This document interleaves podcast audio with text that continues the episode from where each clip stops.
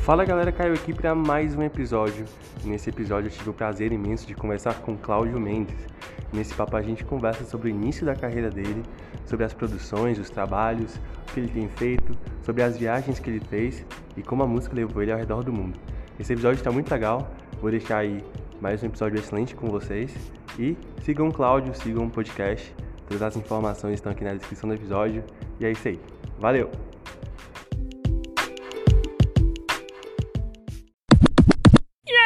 Pessoal, meu nome é Caio Marques, está começando mais um episódio do Converse com a Mamãe e hoje eu estou aqui com Cláudio Mendes, estou muito elegante, muito chique, com convidado de honra. e aí, Cláudio, tudo bom? Tranquilo, cara. Obrigado pelo convite, massa a iniciativa. Estava conversando aqui um pouquinho antes, tu contando a história, já, já me identifiquei de cara. Acho que tem muito a ver de como eu levo meu trabalho também, esse lance de observar as vivências, as experiências das pessoas. Isso é muito matéria-prima matéria para como eu trabalho com produção, com arranjos e tudo. É isso aí. E eu sempre começo o programa, né, o podcast, perguntando quem é Cláudio Mendes, né, quem é a pessoa que eu estou conversando, para dar uma contextualizada aí. Rapaz, eu estava dando entrevista ontem com a Lorena Nunes e fizeram essa pergunta para ela e ela falou uma resposta bem interessante sobre é, existem várias, várias pessoas dentro dessa, desse ser humano, né? Uma delas é o Cláudio Mendes, que é uma coisa para umas pessoas e outra coisa para mim, né? E já foi, na verdade, muitos outros para mim na minha trajetória. E hoje em dia eu te confesso que eu estou no momento de mais dúvida de quem é esse Cláudio. É, eu passei por um processo bem, bem divisor de águas na minha vida no final de 2019, porque eu tive realmente uma estafa muito grande, um chamam burnout hoje, né, que é mais, mais chique, mas enfim.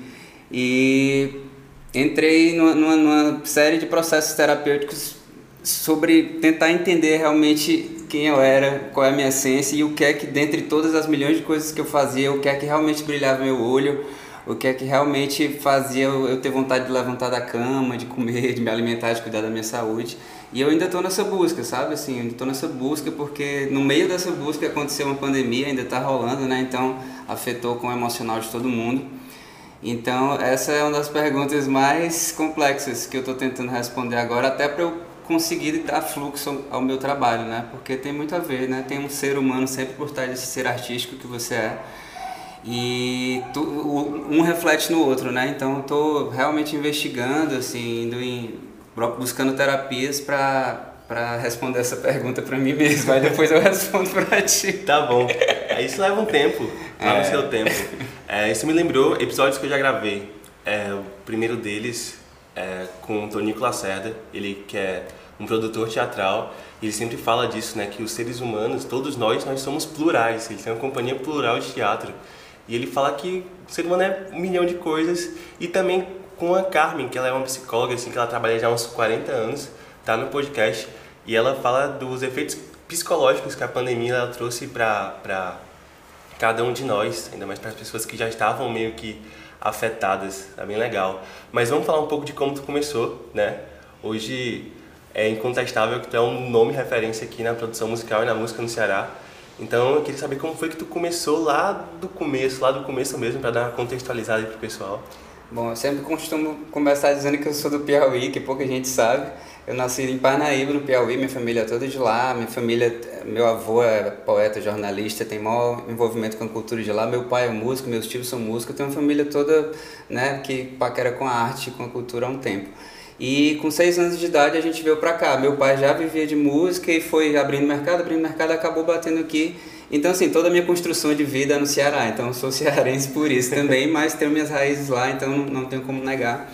E obviamente que começou por isso. Meu pai músico, já tinha instrumento em casa, já botava comida em casa através de música, então eu já desde cedo tinha contato com instrumentos musicais e tinha contato com o que é você morar numa casa sendo sustentada com música, né? E toda a instabilidade que isso traz, né? Com arte em geral, na verdade. Tem mês que é bom, tem mês que é ruim. Minha mãe é professora de escola pública, então não, não, era, não era fácil, mas isso foi bom, porque me trouxe uma, uma é, eu, eu, passei a ter, não ter tanto medo da instabilidade, sabe? Tipo, como eu, quando eu comecei realmente a ficar, a ficar independente e, e ganhar meu pão com, com a música, tinha meses quando dava ruim eu não me assustava tanto, porque eu sabia que no próximo mês vinha melhor e tudo.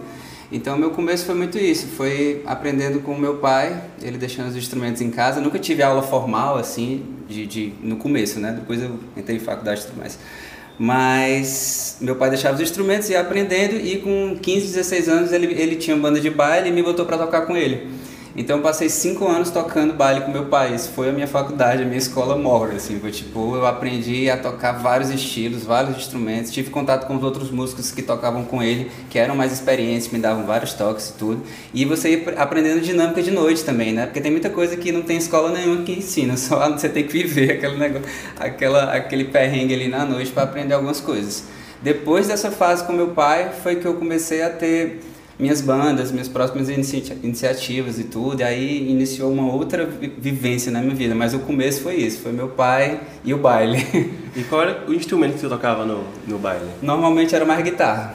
Mas ah, várias é. vezes tocava teclado também, ficava revezando com meu pai. Meu pai ele sempre normalmente produzia as festas também, aí ele tinha que resolver um perrengue, segura aqui, aí eu ia lá o teclado e ele corria lá para resolver e tal. E seu pai tocava teclado? Ainda toca, ainda vive de música. Mas na época ele tocava é, e cantava também? Isso, isso. É Fonseca Júnior, meu pai. Fonseca, quem é mais antigo aí da cidade lembra desse nome. Tua avó deve conhecer. Com certeza. deve ter ido para um baile dele. É, minha avó ganhou um campeonato talvez de dançar forró, não sei se. Rapaz, é, ele tinha muita. A, a dança de salão tá totalmente ligada à história do meu pai aqui na cidade. Assim. Ele foi um dos grandes promotores assim desse tipo de evento, né, de tocar música para o pessoal dançar, né? A gente tinha maior comoção assim de gente que ia, bailarino que ia para poder vender dança, né, para senhoras. Isso era uma prática ah, bem comum, é. Você vendia uma fichinha, aí ele dançava uma música, aí a senhora ficavam revezando no isso salão. Isso, isso funcionava no centro da cidade? Funcionava em vários clubes, no Oasis que já fechou, no Clube dos Diários, no BNB, na ABB, no Náutico, tudo, eu já rodei esses, esses, bar, esses, esses clubes todos, cara. E é uma vivência muito diferente, porque as pessoas estão ali para dançar, sabe? Para dançar, para se divertir. E você vê uma vitalidade na, na, naquelas pessoas que eram mais idosas, assim, era gente de 60, 70 anos para cima. Cara, eles passavam 4, 5 horas dançando ininterruptamente, assim, coisa que nós, nós assim, que somos mais novos, não consegue, né? E, tipo, porque eles estavam realmente de coração naquilo ali, sabe? Você Era acha, bem bonito de ver. Você acha que hoje o pessoal vai mais para as festas para dançar? Dançar, não sei se a gente aguenta mais para curtir o som, para descontrair. É, hoje ninguém vai mais para festa. É. Fechou. Infelizmente. Fechou Ixi, cara, tudo. é difícil. Hoje tá, tá tão tá tão nichado, né? Cada um tem seu grupo, sua forma de, de, de aproveitar tem a sua substância para usar, né? Tem, tipo, tem festa como rave que as pessoas passam 10 horas dançando, mas a, a, base de substância, né? É difícil aguentar uma maratona dessa sem tomar alguma coisa. Então, tipo, é difícil avaliar como é que tá. É mas eu acho que o, a dança, ela é, ela é uma, uma, um movimento muito, muito primitivo do ser humano. Então, é difícil você conseguir desassociar isso assim do, do movimento normal do ser humano. Eu acho que você reprimir, na verdade, esse movimento pode te causar coisas até psicológicas, né? De você não conseguir extravasar algumas coisas. Eu sinto muito falta de ter explorado mais meu movimento corporal. Eu extravasava isso até nos palcos, muito, assim, dança. Quando eu tava tocando o instrumento, eu consigo me libertar mais. Mas, tipo, quando eu tava só em festa, assim, aí pra dançar eu era mais travado. E, tipo, eu queria explorar isso. Eu acho que as pessoas é, se destravariam de várias coisas se, se conseguissem explorar mais isso. Você se encara uma pessoa tímida? Muito. muito. Real, assim, desde o colégio sempre fui muito tímido. Só que existe esse, esse lugar, cara, quando você está num lugar onde você tem confiança do que você está fazendo, parece que você consegue ter, ter coragem para fazer um monte de coisa. Um, é, esse exemplo é perfeito para isso. Tipo, quando eu estou no palco, eu tenho coragem de muita coisa que eu não tenho quando eu estou fora do palco, porque o palco ele é um lugar de segurança para mim, um lugar onde eu sei o que eu estou fazendo e eu sei que, enfim, eu estou protegido ali de alguma forma, pelo instrumento, pela música, pelo que eu estou tocando, aquilo ali me protege super, assim, eu fico realmente mais corajoso. e se for para depender de instrumentos para te proteger, você tem um monte, né? Você toca o quê? É, é. cara, é você guitarra, lembra? É, guitarra, violão, cavaquinho, ukulele, baixo, bateria, teclados, né, piano, enfim. É muita coisa, tipo, instrumento, eu nunca tive essa, essa, nunca fui vidrado em estudar um instrumento só. Para mim, desde cedo eu tive esse negócio de pensar na música como um todo, né?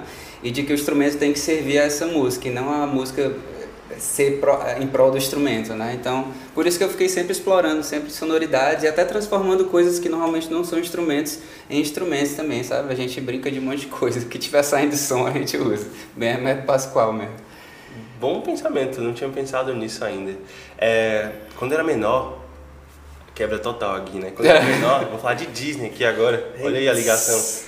É, tinha uma animaçãozinha, sempre tinha uma animaçãozinha, acho que quem é ali de 97, 99 vai lembrar, antes dos filmes tinha uma animaçãozinha, tem uma delas que é A Banda de um Homem Só, não sei se você lembra, Tô e aí tem um cara que eles ficam disputando, são dois ficando disputando a atençãozinha do moleque por uma moeda, é sensacional, tem no YouTube, Sim. acho que vão lá ver depois de ouvir, e eu lembrei de ti assim, porque eu te via num palco, né, no órbita, tocando guitarra, depois tocando baixo, e depois tocando sanfona, tipo assim. E por aí em diante eu fico, meu Deus, onde é que esse cara vai, vai parar? É, é a música, né, bicho? O que importa é o que a música tá pedindo, assim. Mas já brincaram muito, com, muito comigo com isso, assim. A galera manda, sempre que aparece um vídeo de alguém tocando com a bateria no pé, não sei o que, uma gaquinha aqui, guitarra, aí galera, ei, mostra tudo e tal. Mas é isso, é pra mim os instrumentos são só instrumentos. O importante é o que você vai fazer com eles. E aí teve essa construção, né? Eu acredito muito, né? Você acabou de falar que o seu pai ajudou muito nessa relação com a música. E aí você começou a tocar. E então onde é que veio essa vontade de ser produtor? Então, eu acho que dessa vontade de pensar a música como um todo, né? Você, assim, consequentemente já esbarra nisso, de, de, de qualquer vivência que você tenha na música, você já tem essa cabeça um pouco mais ampla, né? Você não foca só numa coisa, só no instrumento. E eu já vi que isso aflorou muito cedo em mim, sabe? Tipo, logo que eu deixei de tocar com meu pai, nas primeiras bandas que eu tive, eu já sempre me via nessa função de, tipo, pensando nos outros instrumentos, dando uma espécie de guia pra galera, porque isso já vinha muito naturalmente pra mim. Então, foi uma coisa que realmente eu não, eu não planejei, mas que veio. E nessa época também eu comecei a trabalhar com jingle, né? Fazer, fazer muito jingle, porque eu tinha um namorado que fazia uniforme, e ela tinha vários trabalhos nas cadeiras lá que era para fazer jingle. Eu comecei a fazer para ela, para as amigas dela, quando viu, rapaz, dá para ganhar dinheiro com isso? E aí vários amigos foram para agências e começaram a mandar trampo para mim. E aí o jingle eu gravava tudo só. Então foi minhas primeiras experiências assim de tipo, começar a gravar vários, é, transformar uma música inteira sozinho, né? Gravar todos os instrumentos, até voz, até locução fazia na época e tal. Sério? É, bicho, fazia. Ah, Mas todos os instrumentos você começou a comprar ou já eram do seu pai? É, tinha umas coisas do meu pai, tinha umas que eu fui adquirindo aos poucos, mas aí com esse lance dos instrumentos virtuais também, né, você consegue simular um monte de coisa hoje com sem, tendo só um tecladinho sem MIDI, né? Você liga ali no computador e você grava uma orquestra sem precisar de instrumentos. então foi assim que começou a produção, meio que por causa da namorada da época? É, foi bem um, uma parte pelos jingles e outra parte por me ver quando eu tava nas bandas já tendo esse tino de, de, de uma certa organização ali, né, daquela coisa do que cada um ia tocar, pensando um pouco assim na, na coisa toda. Veio dessas, dessas duas junções. E o jingle veio para a, a, hora que eu comecei a registrar isso, né, num programa. Foi quando eu comecei a mexer nos primeiros programas de gravação e tudo. Aí você fez um curso, você falou de faculdade. Cara, eu não, eu não fiz curso nenhum. Nessa época, eu já tocando, já trabalhando com música, mas inventei de fazer história na UES por uma questão de, de curiosidade pessoal mesmo. Eu não pretendia trabalhar com história e para mim a música ela estava num lugar de prática ali que para mim estava funcionando mais na prática do que na teoria, né? Eu nunca fui uma pessoa muito de teoria. E aí fiz um, um ano e meio de história. É, entrei em economia ainda na época, porque eu na faculdade de história eu estava naquela fase, né? Camisa do Che Guevara, comunismo para tudo que é lado e tal. E aí você se empolga, eu queria criticar o capitalismo com mais, né, com mais argumentos, aí fui fazer economia também, aí juntava duas coisas para ver se... Só que aí passou, né?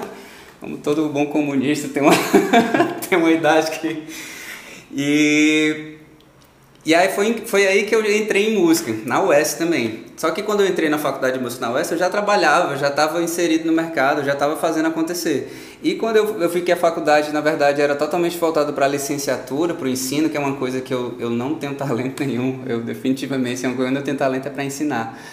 É, eu vi que na verdade estava só atrapalhando, estava só tomando tempo, sabe? Então eu decidi abandonar também a faculdade de música e seguir nessa vida prática da, das, dos aprendizados empíricos aí e tal. E, e eu não me arrependo nem um pouco assim, dessa decisão. Eu acho que foi me, me abriu muitas portas e me fez ter experiências muito incríveis por eu ter tido essa liberdade de não estar tá, é, preso né, a uma faculdade. Tudo.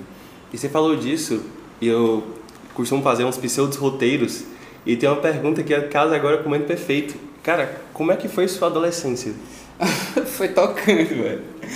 É, isso foi uma coisa que eu tive que levar pra terapia para superar, que eu culpava um pouco meu pai, porque dos 16 aos 20 e tanto eu tava sempre tocando. Todo final de semana meus amigos estavam todos saindo, né, fazendo o que adolescente faz, e eu tava tocando e tocando para um público né, que não tinha nada a ver comigo, um pouco mais velho. Então, tipo assim, acabava o show, eu não podia curtir, eu não podia, sabe? Eu ia pra casa e tal. Então, perdia minhas sextas, sábados e domingos. Perdia não, né? Enfim, só explicando o pensamento, né? Ganhando experiência. Eu perdia de estar curtindo, mas ganhei minha faculdade ali e me tornei um músico muito melhor por conta disso. Então, é, foi isso. Minha adolescência foi muito marcada por isso e que durante um tempo eu tive mágoa, mas hoje eu ressignifiquei total. Sou só gratidão, meu pai ressignificar. Né? Eu pensava que você tinha começado com baixo, porque escutando as suas músicas, eu vejo que os graves eles estão muito bem colocados. Sem saber direito a hora e nem o que fazer, eu não encontro uma palavra só pra te dizer. Ah, se eu fosse você,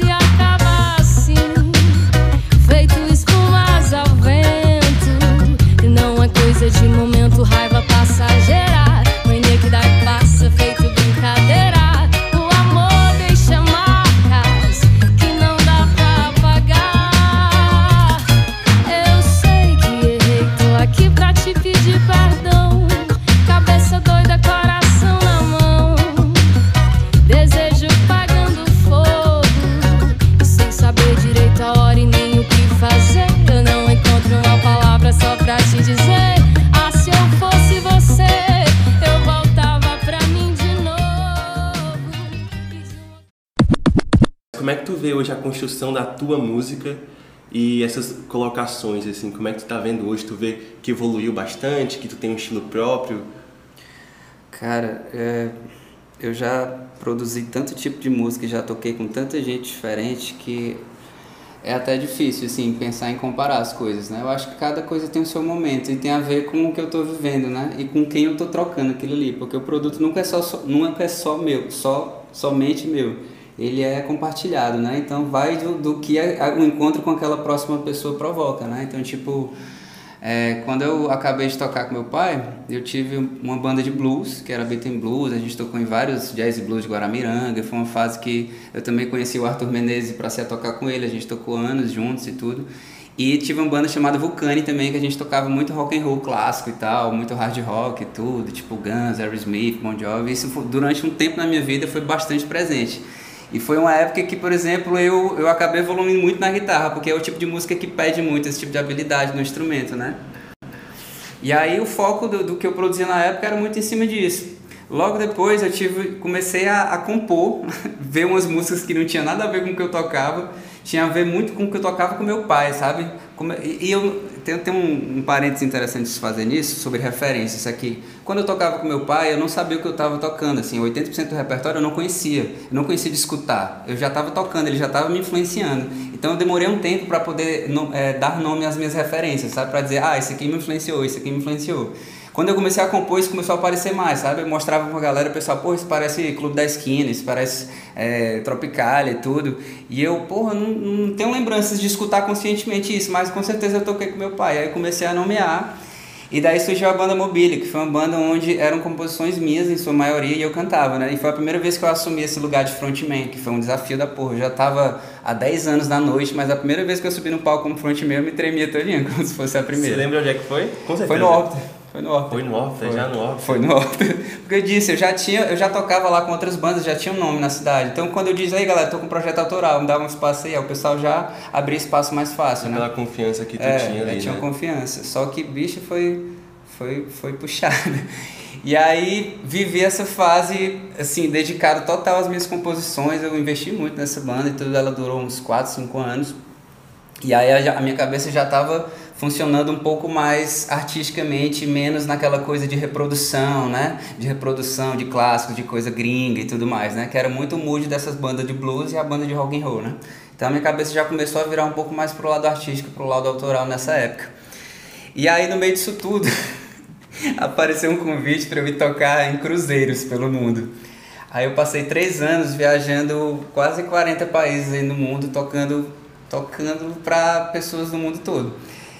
E aí isso já entrou uma outra fase da minha vida em relação ao que, é que eu tinha que fazer no palco, entendeu? Eu voltei um pouco a, a, esse lado do meu pai, porque lá a gente tocava meio que de tudo, assim. Era mais focado em pop rock, só que a gente tinha que ir um pouco além. Então, toda essa vivência que eu tive com meu pai, esse lance de pensar um salão, pensar em agradar a gente de todas as idades, eu tive que recuperar para esse lance do navio para poder direcionar a banda para conseguir agradar e a gente conseguir fazer o contrato ali direitinho, né? A gente fez uma, uma temporada de quatro meses em 2008 na América do Sul, outra de, outra de quatro meses em 2009 na América do Sul e outra na Europa e África em 2010 de oito meses, cara. Aí foram oito meses tocando pra gente do mundo todo e gente que tipo o repertório que a gente fazia que funcionava aqui no Brasil lá não funcionava é, também. Não. Você tinha que aprender muita coisa diferente. Assim, a maioria do público que eles vendiam, apesar de rodar o mundo todo, a maioria do público era, era espanhol. Porque eles vendiam os cruzeiros, era uma empresa espanhola que vendia o cruzeiro, a maioria para espanhóis que queriam dar essa rodada, né?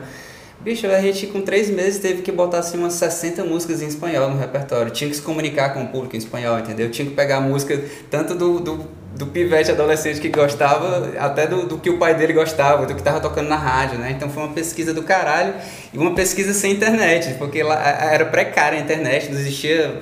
Eu não tinha iPhone, nem tinha iPhone nessa época, tinha 2010 nem sei. Acho que tinha o 3GS. É, era horrível. Não tinha. Aí a minha pesquisa era eu encontrar os espanhóis no navio, entregar o pendrive, aí, bicho, botei o que é que tu escuta, o que é que tu... Aí ia pra cabine, ficava escutando horas, horas, aí selecionava alguns que a gente podia tocar, a gente ia ensaiava, aí com mal medo de cantar espanhol na frente dos espanhóis, né? E tal. Mas no final eles, eles curtiam, assim, diziam que o sotaque da gente era charmoso e tal esse lance de enxergar como é que tá né, o, o, o trabalho, ele vai, ele vai se modificando muito, né? De, de acordo com o que também eu fui vendo que, que era mais valoroso para mim ou não, né? Valioso para mim ou não.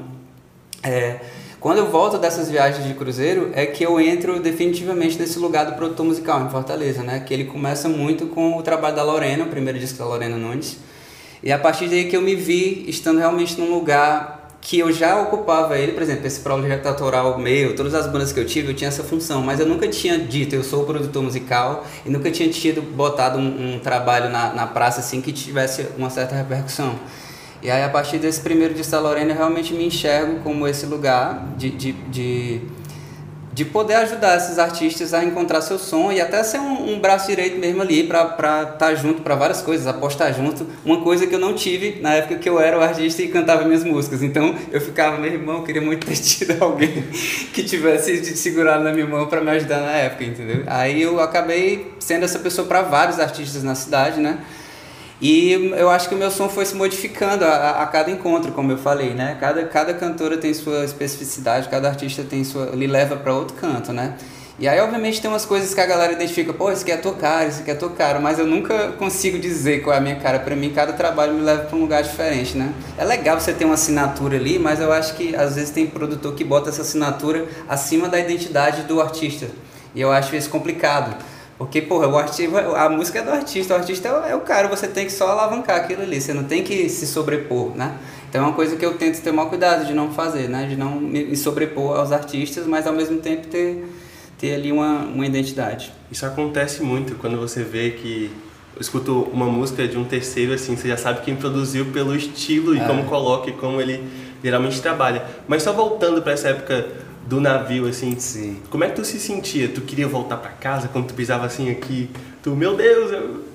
obrigado Não. por pisar no solo. Como é que tu vê Não, essa cara... época e como é que funcionava para ti durante, apesar do, do perrengue Sim. com o espanhol, durante esse processo aí? Não, bicho, eu tava, eu sempre digo que eu tava de férias. Eu tocava todos os dias, mas todo dia eu tava numa cidade diferente, num país diferente, e eu sempre fui apaixonado por conhecer pessoas e lugares diferentes de viajar. Então, para mim, eu tava assim maravilhado. Quando eu voltava, ficava em depressão. eu queria voltar de novo.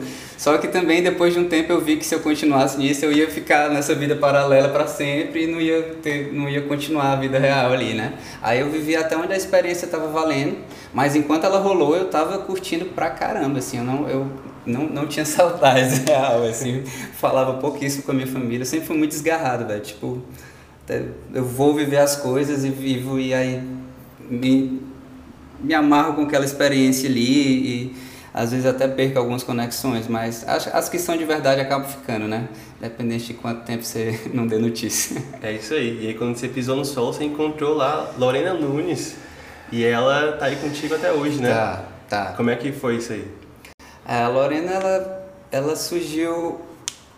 Eu já conhecia ela, né, de cantar na cidade, ela já conhecia meu trabalho com a Mobília, essa banda autoral e tal. A gente já, tipo, se respeitava, se paquerava, ia pro show um do se paquerava artisticamente, né? Ia pro show um do outro e tudo. Até que é, eu fiz uma homenagem ao Clube da Esquina, já identificando essas minhas influências fortes, né? Aí eu falei, meu irmão, preciso fazer uma homenagem ao Clube da Esquina com a Mobília, né? E convidei ela, eu convidei várias, várias pessoas da cidade para participar, Kainan Cavalcante, Robertinho Massal, a Lorena, Rafael Magu, o Thiago Rocha, uma galera que toca comigo hoje, já tocou comigo, participou nessa época. Eu já nessa, nessa ânsia sempre de fazer coisas coletivas, né? Sempre gostei muito. E foi a primeira vez que a gente dividiu o palco. Aí ela cantou uma do Clube da Esquina com a gente e cantou uma da Mobília na época. Aí a gente começou a conversar mais, conversar mais, até que ela foi aprovada no Porto Iracema das Artes e precisou, tinha que escolher um diretor artístico e um diretor musical para entrar com ela no projeto. E aí ela vendo os trabalhos que eu fazia, viu que se adequava ao que ela queria e me convidou. Aí a partir daí a gente está até hoje. Dois discos lançados, três discos lançados, é, muitos singles, muitas viagens pela Europa, pelo mundo e tal. É uma parceria longa e como toda é, vivência longa também gera né, seus, seus prós e contras de, de convívios é. e tudo mais. É, seres humanos, né?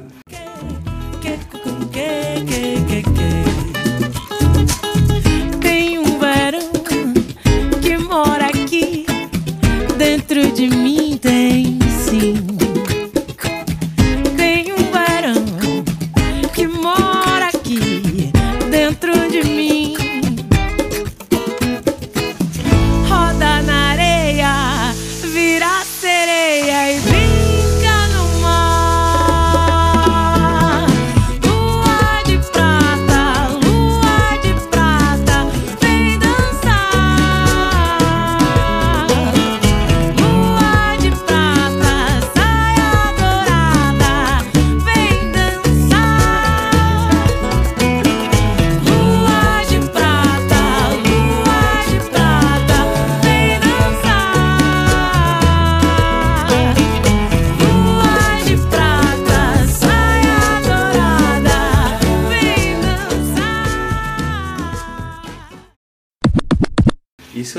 colocando numa consolidação, né? Porque você começa a trabalhar com a Lorena e aparece outra pessoa, é mais ou menos como funciona o podcast, né? Você entrevista uma pessoa, aparece outra e por aí vai. E aí você foi se consolidando. E aí hoje em dia, né, você é um tipo maioral, né? Você tem muita influência, muitas pessoas querem trabalhar com você. Você percebeu um momento assim, opa, isso aqui tá dando muito certo ou você não é muito ligado nisso? Cara, é difícil porque a gente às vezes fica é, numas bolhas, né? Tipo assim, você tem uma bolhazinha ali que sabe que todo mundo lhe conhece, lhe respeita, mas ao mesmo tempo outra galera até próxima não tá nem aí, ou tá em outra e tal. Então, tipo, é, é difícil ter, ter algum tipo de, de unanimidade hoje em dia, né? Tá tudo muito inchado, cada um no seu grupinho, cada um na sua coisa. É, mas eu acho que o que eu tento, o que eu tento fazer é manter constância, sabe? Eu acho que é, é, eu não talvez eu não busque assim um boom para ter uma, uma é, para ser um pouco mais unânime, mas eu busco essa, essa constância de que, tipo assim, velho, desde que eu comecei isso, eu tô sempre, sabe, todo ano apresentando trabalhos, é, enfim, trabalhos importantes com certa relevância, com artistas relevantes da cidade e tudo. Eu tô também interagindo com gerações muito mais novas, né? Tipo, a Camila é 15 anos mais, mais nova que eu e, tipo, é, eu aprendi muito com ela, né? E quero me abrir cada vez mais para essa nova geração, porque é uma galera que, por exemplo, é, pode não ter escutado nada que eu produzi e pode me ensinar, assim, muito mais do que eu posso ensinar para ela, mas a gente pode se juntar, né? E fazer um liquidificador daquilo ali. Então, é, eu acho que não teve, assim, um momento que eu, que eu que eu dissesse, uou, wow, você tá dando certo. Porque, como eu te disse, eu, eu, vivi muitas realidades diferentes dentro da música, tá? Tinha época quando eu tava nessa banda, a Vulcane, a gente era a banda de rock and roll mais fodida da cidade, tocava tudo que é canta, a galera, uh! A época da banda de blues, tocava todos os festivais de Guaramiranga, no navio tava rodando o mundo, sabe? Tipo, depois comecei a produzir também, comecei a viajar pra caramba. Então tiveram vários booms. Eu toquei no, no Lollapalooza com o Daniel Groove, né? Tipo, dirigi o show do Di Mello, que é um cara foda, um cara assim, ícone nacional e tal. Eu toquei com com o Paulo Ricardo, toquei com, com o Jorge Israel. Então, assim, toquei em festivais na Europa com o Arthur, assim, festivais fodão, que tinha galera assim, de, tipo, filho de Bob Marley tocando, né? Festivais na Bélgica com a Lorena. Então, é, o momento marcante, às vezes, o que é para você não é para o resto do público, né? Às vezes, o que vale para você é a experiência, né? Que não é só o que gera do trabalho, mas a experiência pessoal não, não, não quer dizer que vale para o público. Então, eu tive muitos momentos incríveis e eu agradeço muito a música, porque, bicho, todas as viagens que eu fiz na vida e todas as melhores experiências que eu vi na vida foi por conta da música. Os palcos, eles geralmente, os maiores palcos, eles têm uma escadinha assim, né? Você vai subindo e quando chega lá, você vai vendo o público né? E você tocou em grandes palcos como o Lollapalooza. Bateu o nervosismo antes, mesmo acostumado, ou ainda bate o nervosismo quando você vai tocar ou já acostumou? Rapaz, sempre bate, sempre bate, sempre bate. É, e às vezes, na verdade, quanto menor o palco, mais, maior bate, sabia? Mais Sério? baixo. É, porque às vezes o palco grande, ele normalmente tem um, um distanciamento entre o palco e o público, e você vê aquilo ali meio com uma massa, assim, então, tipo, fica meio fica meio turvo, assim, você se sente assim, é muito mais uma troca ali com a banda, com o artista, do que com o público em si. Quando você vai tocar assim num lugar muito intimista, tipo a gente aqui nessa sala e cinco pessoas aqui, porra, tá todo mundo ali ouvindo cada Parado. respiração que você faz, então qualquer coisinha que, né, que- que não sai como planejado é, é muito mais facilmente perce- percebido, né? Então, é, eu acho que eu, eu capaz de eu ter ficado mais nervoso em palcos menores e mais intimistas do que nesses palcões enormes. Eu toquei no quando a Naira saiu do The Voice, acho que 2011, sei. A gente tocou no Réveillon de Fortaleza, né? E tipo, horário nobre, 11 e meia da noite, meu irmão, um milhão de pessoas. Só que, meu irmão, você parece que não sente, assim, porque é, é tanta gente, é tanta gente que vira só uma... Amontoado de Uma pessoas. amontoada, assim, é muito doida essa sensação. Na Era Costa tocar num, num ano novo aqui na, na Beira-Mar. É, na beira-mar, no Caramba. Foi, bicho, foi louco. O nervosismo, eu não. Acho que eu prefiro tocar pra poucas pessoas. Ah, se eu tivesse esse, esse seu talento.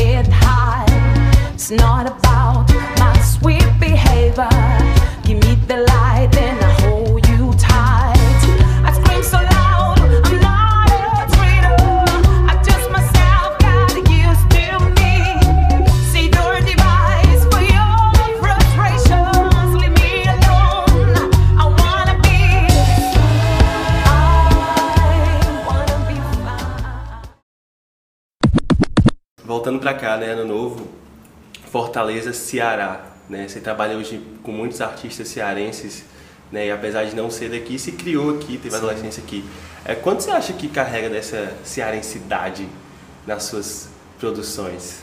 É, depende do que a gente defina como cearensidade, né? Porque eu acho que hoje esses novos artistas, eles estão muito mais plurais, assim, do que, do que o tipo de música que se fazia antigamente aqui, né? A galera era um pouco mais regional antigamente, né? Falava de temáticas, assim, mais, mais voltadas para esse contexto mesmo. E hoje a gente está, assim, muito, muito, muito mais plural. E é normal, né? Os novos tempos, na internet, pô, todo mundo tem acesso a, a ser bombardeado por informações de tudo que é canto, viagens e tudo mais. Então a gente está botando para fora hoje coisas assim que não acho que não tem mais como como botar numa caixinha assim do, de que é de que é cearense ou não. Assim é cearense porque se localiza se criou geograficamente aqui né? Mas assim dizer se, que a música cearense produzida hoje tem uma tem uma uma característica assim específica eu acho que eu não consigo defini-la né? Teve uma vez que a gente conversou sobre isso assim da Viável a galera a gente conseguiu até chegar num, num, num lugar assim de que o mar ele é uma coisa que acaba atravessando muito todo mundo assim. Pelo menos da galera que está mais próxima a mim né?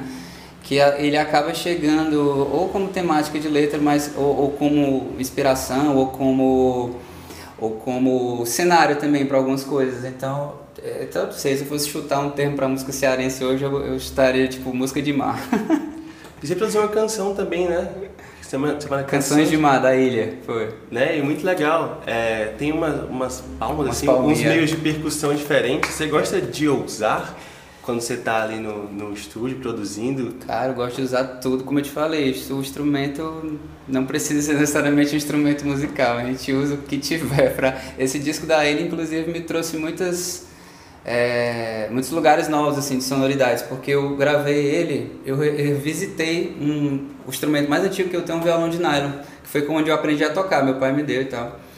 E, e eu, é aquele instrumento que você usa só pra ficar na- do lado da cama, mas não usava mesmo em palco e tudo. Aí nesse trabalho da ilha, eu nem lembro direito porquê, mas eu acabei botando ele em campo e comecei a, rapaz, esse violãozinho até que tá. Aí comecei a passar pelos pedais de guitarra e comecei a tirar umas sonoridades que eu nunca tinha tirado com violão. Aí eu gravei o disco todo só com violão, só que tu escutar, tu vai ver que tem som de tudo. Menos violão, não tem som de violão também, mas tipo, vai ter som de várias coisas assim que saíram, tipo, tem som que é só eu batendo no corpo do violão e ressoa um, um outro tipo de timbre, né? Você é, eu gosto de explorar tudo que tiver, velho, pra gente fazer assim. Corpo é bom demais, palma, tudo, vai Maria. Você vai experimentando, né? De várias e várias maneiras. Você falou do mar aí meio que como cenário. E aí você vejo que você também tem um trabalho lá no. Sei lá, tem no Instagram, tem um linkzinho lá, onde você conhece todo o seu trabalho e tem muitas produções audiovisuais, né? Você gosta de trabalhar com audiovisual? Eu vi que você participou de um projeto aqui agora, do, do Povo. É, você se sente mais à vontade? É um maior, melhor meio de exposição do seu trabalho? Essa gravação de clipes, assim, você se sente bem? Eu acho que é- foi sempre mais uma preocupação mesmo da questão do registro, sabe? Eu acho que o audiovisual é a linguagem que soma todas as outras, né? Tem música, tem atuação, tem figurino, tem tudo, tem dança, enfim, dependendo do, do, do produto. Então, desde a da época da, da mobília, assim, eu tinha sempre muita preocupação. Todo show eu, eu contratava alguém para filmar, gravar áudio direitinho, porque eu queria que aquilo ficasse registrado. É uma forma de você ter a sua vida documentada de alguma forma, né? Daqui a anos, pô, vai mostrar, se eu tiver neto na vida, o cara vai poder ver, não só ouvir a música, mas ver ali, né? Que, quem eram as pessoas que estavam tocando, quais as roupas que elas estavam vestindo. Tudo isso marca épocas, né? Então, isso é uma, uma preocupação constante. Inclusive, por isso que a gente quer transformar essa vivência aqui desse apartamento agora num, num, num documentário. Aí o Henrique veio morar com a gente agora, fechou, foi tudo, que ele trabalha com isso. Isso aí, O universo manda, o universo, o universo manda quando você precisa. É, e aqui, essa parede aqui que a gente tá gravando aqui atrás, o que, que é isso aqui? Rapaz, isso começou. Esse apartamento eu moro há mais de 10 anos nele. Morei uma época com minha família, depois fiquei só durante 7 anos. Aí em 2018 a Di Ferreira veio morar aqui comigo. 2019 fiquei, fiquei só de novo. E em 2020 o Thales Aurélio veio morar aqui. E durante esse tempo todo, eu sempre recebia muita gente, porque eu estava tocando sempre com muitos projetos, sempre com muitas bandas. E acabava virando, como eu já tinha uma estruturazinha de home studio, o pessoal sempre vinha para cá para ensaiar, para produzir e tal. E isso foi virando realmente uma zona de encontros absurdo, um albergue artístico, né? O pessoal vinha ensaiar de manhã, encontrava com o que vinha ensaiar de tarde, ficava pra noite, dormia, saía de balada, o after era sempre aqui e tal. E aí quando eu fiz o estúdio com tratamento, aí aumentou mais ainda esse fluxo. Quando a Di veio morar, aumentou mais ainda esse fluxo. Isso começou a virar uma- um muro de recados, assim, de quem vinha, falava o que queria, dava recado pra mim ou pro, pro universo, pra quem quer que fosse ler. E hoje em dia, se a gente for catalogar aí, bicho, a gente tem uma meia música cearense aí, viu? Muita gente que passou aqui, e não só da música, mas várias linguagens, galera de dança, de fotografia, de, de teatro, de tudo. Então é um documento, assim, não deixa de ser um documento dessa época. E a gente, por isso que a gente quer transformar isso o que virou essa parede num, num documento audiovisual também, colhendo os depoimentos dessas pessoas e lançar também um disco coletivo, juntando vários desses artistas que eu produzi, tudo num disco só, fazer uma parada meio, meio tropical, meio clube da esquina mesmo. Tu vê que tem bastante referência, né? Cara, que massa. Então você tem aí um time, ó. No dia que você precisar de alguém, pensar em alguém, é só olhar pra parede. Simplesmente pode só fechar ficar, o olho e botar. é, só ficar olhando pra parede. Em relação ao time, você tem pessoas que você gosta de trabalhar mais ou você sempre gosta de variar o seu time aí de, de músicos? Cara, teve um tempo que eu, como eu tava com uma demanda muito grande, né, de resolver muitos shows, eu acabava contando com um time de segurança ali, de, de para certos tipos de show. Mas quando eu ia pegar um trabalho do zero, eu gostava de selecionar o time a partir do artista, né? Por exemplo, quando eu fui montar o time para acompanhar a Camila Marieta, eu fui em busca de galeras mais novas e que tivessem outra linguagem tal. Foi quando eu conheci o Daniel Lima, o Júnior Quintela, que foi o cara que me ensinaram muito, né? Assim, muito mais novos e por isso me ensinaram bastante. E até hoje a gente é super ligado, eu e o Daniel principalmente. Então, com o tempo, é, eu passei a fazer isso, de selecionar os times a partir do artista, e, eu, e do, fina, do final de 2019 para cá, eu também comecei a atentar muito para as questões de, de, paridade de gênero, né, de tentar absorver mais pessoas pretas, pessoas LGBTI+, também, porque a gente vê que como instrumentistas tem muito pouco, tem muito pouco, sabe? É muito, é muito difícil ver uma mulher tocando, ver um preto tocando, ver uma, uma, uma, uma pessoa LGBT tocando, então é uma coisa que a gente começou a fazer força para reparar, né? Como eu estava nesse lugar de privilégio de poder escolher os times, eu comecei a, a, a fazer força para isso, né? Inclusive quando a gente, quando eu parei de tocar, no final de 2019, eu em todos os projetos que eu tava, eu falei com as, as meninas, que eram normalmente a, quem encabeçava os projetos, para todas as pessoas que entrassem no meu lugar fossem desse desse desse meio, né? Ou mulher, ou preto, ou LGBTQI+, então é uma coisa que a gente vem fazendo força, vem tentando, porque não tem como não, não atentar para isso nos tempos de hoje, né? A gente precisa fazer essa reparação histórica e eu, no meu lugar de privilégio, principalmente, né? Enfim, por ser homem e tudo mais. Visibilidade para essas pessoas. Total, cara. Sempre e bom. você aprende muito, você aprende muito. Nossa, a gente fez agora o Falando da Vida, eu fiquei super feliz por poder parear um pouco a banda, assim. A gente trouxe Roberta Caia, uma mulher preta, LGBT, LGBTQI+, maravilhosa. É, a Julie na bateria também incrível, a Flávia Soledad na percussão, o Dipas é, na percussão também. Enfim, é, o quanto a gente puder e tiver tempo para fazer, né, a gente vai tentar fazer, porque é uma reparação que tem que ser feita. Esses pretinhos já não tá dormindo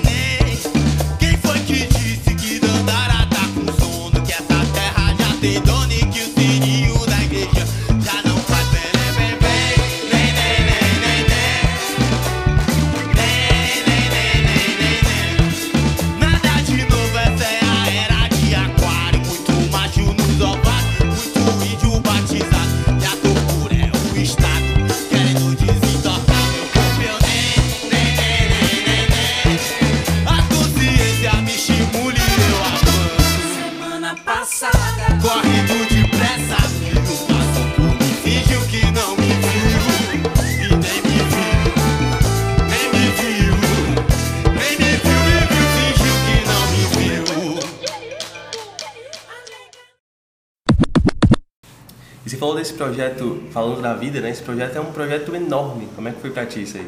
Pô, pra mim foi. Primeiro foi uma, o grande primeiro projeto que eu fiz depois dessa parada que eu dei, né? Então foi uma coisa meio ressurgindo das cinzas, assim. E pra mim foi uma celebração de, de, dessa, desse tipo de projeto coletivo que eu sempre gostei de fazer, e principalmente com as pessoas que foram selecionadas, né? Que foram muita dessa galera que eu tinha produzido, né? Então foi. A gente brinca que foi uma prévia já do que vai ser esse disco do El Paso, né? Que vai ser esse disco daqui, que foi é, que é isso que eu quero fazer, reunir essa galera toda, produzir um, uma coisa todos juntos, né? Foi um show coletivo diferente, não foi tipo entra um cantor, canta, sai, entra outro, canta, sai. Todo mundo interagiu o show inteiro, sabe? Uma hora a Di tava sendo voz principal, uma outra hora ela tava tocando percussão e fazendo back vocal, entendeu? Então foi foi realmente uma, uma, uma troca absurda. O elenco se deu muito bem, assim a, a, o clima na, nas gravações foi incrível, assim, tá todo mundo, meu Deus, quero morar nesse elenco, quero morar nesse set e tal. Então, o, tudo isso a gente tá sentindo que tá passando para quem tá assistindo, sabe? As conexões que a gente fez ali enquanto estava gravando, cantando, se olhando, dançando, isso tá passando muito, tá emocionando muita gente. A gente tá muito feliz com o resultado, muito mesmo. A gente agradece bastante ao, ao Porto Dragão pela confiança. E eu também ainda realizei uma grande vontade que é ter trabalhado com a Andrea Pires, que é quem fez a direção artística, que é uma, uma artista formidável aqui da cena, que faz um tempo que eu já estava por querer fazer alguma coisa com a Andrea, que ele vai, chegou o momento.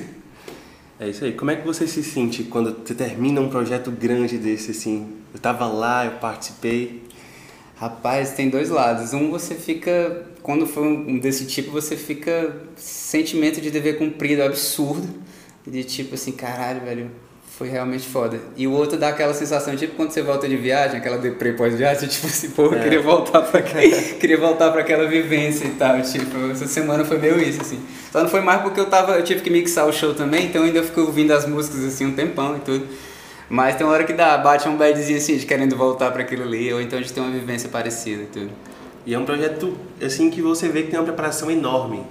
E você vê que são muitos músicos. E para dirigir aquela galera, para produzir tudo aquilo, na minha cabeça é um projeto tipo assim, cara, isso começou há um ano atrás. E você falou pra mim, não, a gente fez isso, Menos de um mês, velho. meu Deus. Acho que eu convido as pessoas a irem lá assistir, falando da vida. Tá lá no, no Instagram do Cláudio Mendes. E é um projeto que você vê que tem enorme, tem artistas de todos os meios, assim. Todas as pessoas de- linguagens, né? é, várias linguagens, vários tipos de pessoa e tal, de vários lugares diferentes. E aí, né, no- de, de que vieram de vivências diferentes. E aí você tem toda aquela galera ali, né, num, num projeto que com certeza pra ti deve ter sido incrível. Cara, demais. E eu fico imaginando, imagina se a gente tivesse mais tempo e recurso, o que é que a gente não faria, entendeu? Se você pega uma produção audiovisual de fora normalmente e se impressiona com qualidade porque os caras tiveram recurso e tempo para fazer aquilo ali. A gente em menos de um mês e com recursos, beleza, não foram poucos, mas também foram limitados. A gente consegue fazer uma obra dessa, imagine se a gente tivesse realmente a estrutura e, e o recurso que esse pessoal tem, né? Então, é, tem muito edital que é para manutenção de grupo, que é justamente para isso. Pô, tem espetáculo de dança que é o ano todo para ser construído mesmo, a galera ensaiando diariamente e tudo. Então, tipo, é difícil. Agora, é preciso ter essa consciência de que um show desse ele não nasce no estalar de dedos, que ele precisa de, de, de pegar corpo, de vivência e tal, né? E é preciso, quando a gente pensa em, em dinheiro público indo para essas para essas manutenções de grupo, para levantar espetáculos que às vezes você só vê um ano depois, é que é isso, é realmente um processo demorado, difícil, é muita coisa para coordenar, muita coisa para criar, sabe? São figurinos para costurar, são, são, são cenários para se pensar em botar, são luzes para afinar, é uma banda toda para ensaiar, tipo, é, é é preciso que as pessoas saibam dos processos, assim. A gente quer. É uma coisa que eu tava até querendo a- aplicar mais agora nas produções, é sempre filmar muito, assim, o, o, o making off, sabe? Para as pessoas entenderem, assim, o, o trabalho que dá mesmo fazer tudo isso. Mas nem sempre a gente consegue, mas a gente fala, pelo menos. E dá muito trabalho. E foi um projeto que aconteceu ali no final ali de dezembro, até mais ou menos agora, né? Agora vocês estão soltando. É, no final de dezembro a gente teve uma primeira reunião, mas eu comecei a trabalhar mesmo, tipo, 10 de janeiro por aí. E o, o, bicho estreou dia 7 de fevereiro. Não estreou não, a gente gravou dia 7 de fevereiro, então foi esse tempo aí, é curtíssimo, né? Pra criar todos os arranjos, pra ensaiar com a banda, pra coordenar a banda e cantores, pra coordenar a banda, cantores e cênica, pra coordenar a banda, cantores com figurinos, cênica, luz, bailarinos e tudo. Então, tipo assim, é uma... uma enfim, tem que ter, tem que ter muita dedicação, talento e, e tem que ter as pessoas certas fazendo as coisas. Com certeza a Andrea foi fator fundamental também para esse show ter saído tão lindo. E esse projeto aconteceu mais ou menos ali na época do carnaval, né? Pegou todo o carnaval. E no carnaval no passado você tava com a geração Coca-Cola? Não, o, o carnaval ano passado eu tinha parado já. Ah, você tinha dado uma pausa, é, né? Geração Coca-Cola eu fiz 2019, 2018, do- ah, não sei se foi 3 ou 2 anos, acho que foi 3 anos, 2017, 2018, 2019. É, os outros carnavais antes de 2020 eu tocava uns 10 shows em, em 4 dias, velho. Era enlouquecia, era Las Tropicanas, Bloco Geração Coca-Cola, o show de Axé da Di, várias coisas, várias coisas, várias coisas. Acompanhava os, os shows mais alternativos também, o Daniel Groove, o, o Iracema Body Beat e tal. Cansava de acabar um show ali na Praça Verde, ia correndo, porque não tinha como pegar carro, táxi, tudo engarrafado até a, a Praça Verde para poder tocar com outra banda. Meu Deus do céu. Por isso que eu enlouqueci, velho. Muita coisa.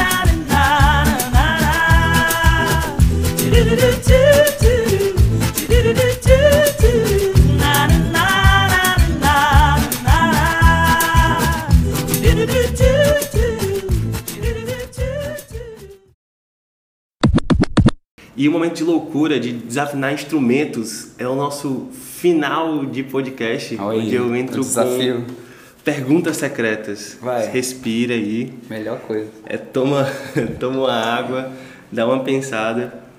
Né? Eu vou começar aqui com uma pergunta bem simples. A gente já conversou sobre isso, mas é só porque estava no, no pseudo roteiro eu queria fazer essa pergunta. É, o que é que um artista ele teria fundamental para ele para trabalhar com você e com que tipo de artista você gosta de trabalhar? Tem um tipo específico? Não, eu, eu sempre procuro me envolver com a pessoa, né? Me envolver no sentido de conhecê-la e saber se é, o que ela quer levar para o mundo com a arte dela tem a ver com o que eu quero levar e se isso sintonizar a gente vai dar um jeito, sabe? Independente de técnica, independente de, de estilo, independente de qualquer coisa. Tem muito a ver com a pessoa mesmo. E é isso, cara, é como eu tenho tomado minhas decisões. Eu sou realmente, apesar de ter trabalhado com muita gente, mas eu sempre fui uma pessoa mais criteriosa. Eu nunca coloquei o meu serviço de produção é, com preço tabelado. Eu nunca trabalhei com muitas pessoas assim de tipo, ah, uma, uma semana produz outra, outra semana produz outra. Tipo assim, eu sempre porque eu me envolvia muito com os trabalhos. Se eu fizesse isso, eu ia. Eu já enlouqueci, né? Do jeito que eu fazia. Então, se eu fizesse numa, numa produção em série, eu estaria mais lascado ainda. Então, pra mim, sempre foi assim. Produzia, me envolvia pra caramba, pensava em tudo com a pessoa, tipo, de, de todos os planejamentos da carreira, investia junto, tipo, pegava na mão mesmo. Hoje eu tô começando a fazer um pouco menos isso porque eu vi onde é que me levou. E eu vi que também eu posso ser mais produtivo e mais potente é, me focando mais na, na, produção em si e depois não no que esse produto vai circular por aí, sabe? Mas aí passa por, passou na época por muitas questões de ego e tudo mais, né? Você cria um produto, aí você quer estar no palco defendendo aquele produto e tal, muita vaidade nisso, né? E aí eu tô me desprendendo dessas coisas, né? À medida que a terapia vai fazendo efeito, a gente vai encontrando nossos lugares de potência. É isso aí, tem a ver com a segunda pergunta, porque você geralmente fala das pausas que você fez. Eu fiz uma pausa e tal, e aí foi para terapia, né? A gente conversou sobre seu começo, sobre seu amadurecimento, as viagens que você fez, as pessoas que você tocou, né? E que lhe tocaram de certa forma, compartilhamento, vivência de palco, viagens. É, você precisou de uma pausa, né? E você falou de psicoterapia. Né? E psicoterapia também é um tema que é muito abordado aqui em relação à minha graduação, Sim. né? De futuro psicólogo, aí, se Deus quiser. E como é que foi essa pausa para ti? O que te levou caso você se sinta à vontade de falar Não, dessa pausa aí. Eu já falei aí. demais, assim, abertamente sobre isso. Não, foi uma estafa mesmo, uma estafa que eu só, eu só me rendi a ela porque realmente meu corpo começou a parar, assim, de tipo, de crise de pânico a, a, a realmente bloqueios que eu nunca tinha tido antes, assim, de, de, de me impedir de fazer o, o que eu sabia fazer. E aí eu falei, agora o negócio ficou sério. E aí eu comecei a identificar, né? Foi no meio de 2019 que eu comecei a fazer essa terapia, que começou a abrir esses olhos, né? Inclusive, obrigado Priscila Falcão, que me ajudou muito nessa época. Eu comecei a identificar justamente isso que eu estava falando, de tipo, não era porque eu criei aquele produto, que eu produzia aquele ali, que eu precisava estar tá circulando com todos eles, sabe? Eu tava, eu tava com aquela coisa de querer abarcar todos, né? De ficar, estar em todos os palcos e tal, como eu te falei, tinha muita vaidade e ego em cima disso. E não percebi o quão aquilo estava me anulando, estava tava fudendo minha saúde, eu não conseguia me alimentar direito, não conseguia dormir direito, não, é, tipo, para poder conseguir ter o pique para subir nos palcos, usava várias coisas, né, e tal, muita bebida, muito tudo. Então você vai se autodestruindo, assim, lindamente. E quando eu vi o corpo realmente dando, ó, ei, tá rolando mesmo, assim, tá rolando essa destruição real. Aí eu falei, galera, vou ter que parar. Só que aí eu decidi fazer isso de uma forma mais radical, assim, eu realmente saí de todos os projetos, tipo assim, eu não só tocava e produzia alguns projetos, eu era sócio deles, a maioria, né? Então eu saí de todos, eu saí de tudo, galera, eu vou sair de tudo, não só de tocar com vocês, mas eu não quero mais envolvimento com o projeto, assim. Quero envolvimento de saber que eu produzi, tá ali o nome, tudo bem, créditos, direitos autorais, mas eu saí real, assim. E aí fiquei só com produtora, né? Com My Music e me dando esse tempo na cabeça para poder processar tudo isso. Tipo assim, por que, que eu tinha chegado àquele ponto? O que é que eu podia fazer para ressignificar isso em mim, meus hábitos e, e principalmente com o que, que eu queria voltar, né? Como eu queria voltar, o que tipo de som eu queria produzir, se eu, se eu queria fazer uma coisa minha agora, eu queria buscar mais artistas. E aí nessa época, começo de 2020, eu comecei a fazer como eu estava sempre tocando, eu nunca podia assistir o pessoal tocar. E eu comecei a fazer essas pesquisas, de assistir muita gente tocar, só que muita gente em lugares diferentes. Eu sempre fiz muito esse circuito aqui ao Delta para Iracema. Eu estava muito cansado dele e das mesmas caras, né? E aí eu comecei a ir para vários rolês em vários bairros de Fortaleza. Comecei a conhecer vários outros artistas incríveis, outras expressões, galera com outro tipo de vivência, com outro tipo de diálogo. Então, isso para mim estava sendo incrivelmente rico. Eu estava assim empolgadíssimo com essa experiência. Só que eu fiz isso até a pandem até ver a quarentena. Aí me interrompe, aí eu acho que isso foi uma das coisas que me dá mais deu baque assim, sabe? Não foi nem parar de tocar porque eu já tava parado, né? Então não, não mudou muito isso pra mim, mas esse lance de ter interrompido essa minha pesquisa foi bem foi bem foda. Aí quarentena, quarentena, aquela coisa, né? Muita muito choro, muita muita bebida, muita cabeça zoada total. E até que foi abrindo um pouco mais, né? As coisas foram voltando, aí foi dando umas vontades de fazer umas coisas. No, no, no segundo semestre de 2019 eu acabei me exilando um pouco lá em Jeri, eu passei assim, tipo, quase uns três meses lá, meio que direto. Passava 15 dias, voltava, passava uma semana aqui de novo. E aí isso me ajudou a, a, a esvaziar a cabeça, esvaziar, esvaziar, esvaziar para poder entrar coisa nova, né? Porque enquanto tava aquele tumulto ali, eu não conseguia processar nada, eu não conseguia ter nenhum tipo de discernimento do que é que tava me fazendo bem, ruim, o que é que eu queria para mim ou não, né? Até que finalmente dessa minha última volta de Jeri foi que pintou o trabalho da Asna Oliveira, que eu também produzi todo, levantei um show que a gente gravou, audiovisual, e pintou esse falando da vida. Aí foi quando eu, tipo, me senti vivo de novo, assim, me senti realmente nesse lugar de potência, sabe? Que eu estava procurando há muito tempo. E sinto que é, eu estou conseguindo, assim, de- a cada vez mais dizer mais não e, e conseguir principalmente é, saber até onde vai o meu trabalho, assim, para produzir esse show. Agora esse show vai circular pra caralho, que exige um monte de, de sacrifício, você estar em palco, não sei o que, lidar com a questão mesmo da, de reproduzir aquilo ali e já é um, um caminho já que não me satisfaz tanto. Eu prefiro estar criando coisas novas e aí passando pro próximo, pro próximo, pro próximo e só aumentando aí a, a discografia, a, a bibliografia e tudo É mais. isso aí. As vivências, elas nos levam às vezes a muitos lugares e essas pausas também, né? Não só, não necessariamente são pausas, às vezes são só continuações né? em, em momentos diferentes, né? Para uma releitura. Total. Né? É pausa de uma coisa, mas é começo de Continua. outra, né? É. Como aquele ditado diz que nada acaba, tudo se transforma, né? Total. E sobre artistas novos que você conheceu, a última pergunta é quem você gostaria de ver participando aqui também? De quem você ouviria um Ah. podcast? Três nomes ou mais. Rapaz, eu sou suspeito, mas sempre vou citar Di Ferreira na minha vida, porque é uma pessoa que a gente morou junto aqui nesse apartamento e foi uma das pessoas que eu mais sintonizo na vida em relação a, a, a valor de mundo, a, a- ao que pensa da vida mesmo. Gente tem assim, uma conexão realmente fora do comum. É...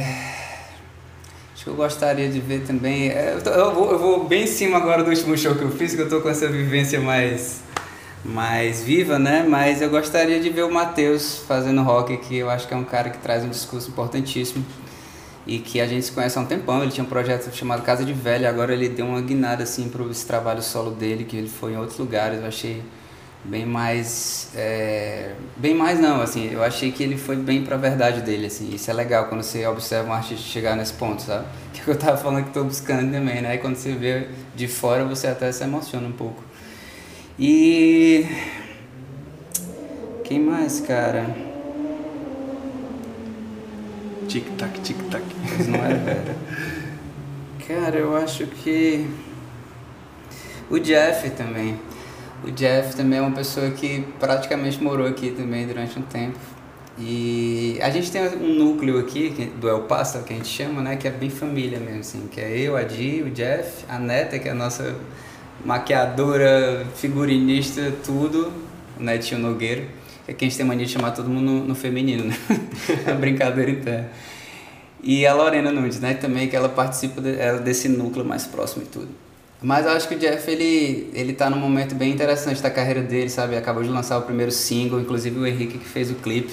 Maravilhoso, assistam, gozo. E ele ganhou o prêmio do, do, da- do Festival da. Festival do... Qual é o festival, meu? Da... Festival de Música de Fortaleza. Eu acho que foi o maior que teve aí, ele tirou o primeiro lugar e tal. E então ele tá numa, numa ascensão bem legal. Ele é um artista muito interessante, porque ele tem muita história de vida, ele tem muita é, lugar de fala, ele tem muita experiência em musicais, assim, ele é uma pessoa que atua, que dança, que sapateia, que canta, que encanta, que então ele é um artista muito mu- múltiplo ou múltipla, né? Porque enfim, tanto faz pra ele, pra ela. e eu acho que vale a pena ouvi-lo. É isso aí. Estão todos muito convidados, mais que convidados aí com a Val de Cláudio Mendes. E, cara, é só te agradecer. Muito obrigado. Sei que às vezes é meio corrido pra ti, mas valeuzão pelo tempo. Valeu pela disponibilidade. É, espero que você tenha gostado de participar, espero que as pessoas tenham gostado. Agradecer também o Henrique, que está fazendo aqui o audiovisual. Teremos vídeo agora, né? É, e é isso aí, cara. Valeuzão de verdade. Ah, prazer e meu, espero cara. que você tenha gostado. Dá sempre uma massageada no ego falar de si mesmo, né? Aquela coisa bem leonina. E esse lance que tu falou de tempo corrido é uma coisa que também que eu queria encerrar com essa fala, porque é uma coisa que pra mim foi sempre a minha frase de praxe, assim, não, tô sem tempo, tô sem tempo, tô sem tempo. Eu comecei a ver que na verdade é só uma questão de prioridade, né? Quando você consegue organizar minimamente suas prioridades, você consegue ter tempo para tudo que você quer fazer, independente da quantidade de coisas que você faça. E eu só tô conseguindo organizar isso minimamente bem na minha cabeça agora, e olha lá. É isso aí. Como é que as pessoas podem te encontrar? Cara, eu acho que eu concentro tudo no Instagram mesmo. É, cla- arroba Cláudio underline Mendes. Eu tenho o link lá onde tem aquela grade que tu viu, né? Que tem tudo. Então acho que tudo eu acabo postando mais por lá. No Facebook eu não uso mais, não uso Twitter. Clubhouse não entrei ainda. então é Instagram mesmo, vou lá. É isso aí. Sigam o podcast, arroba podcast Converse Mamãe. Podcast aí que o Henrique perguntou onde é que é o nome, vamos manter em segredo por enquanto. É, eu sou o Caio Marques, esse foi Cláudio Mendes. Muito obrigado, Cláudio. Uh, valeu, galera. Valeu.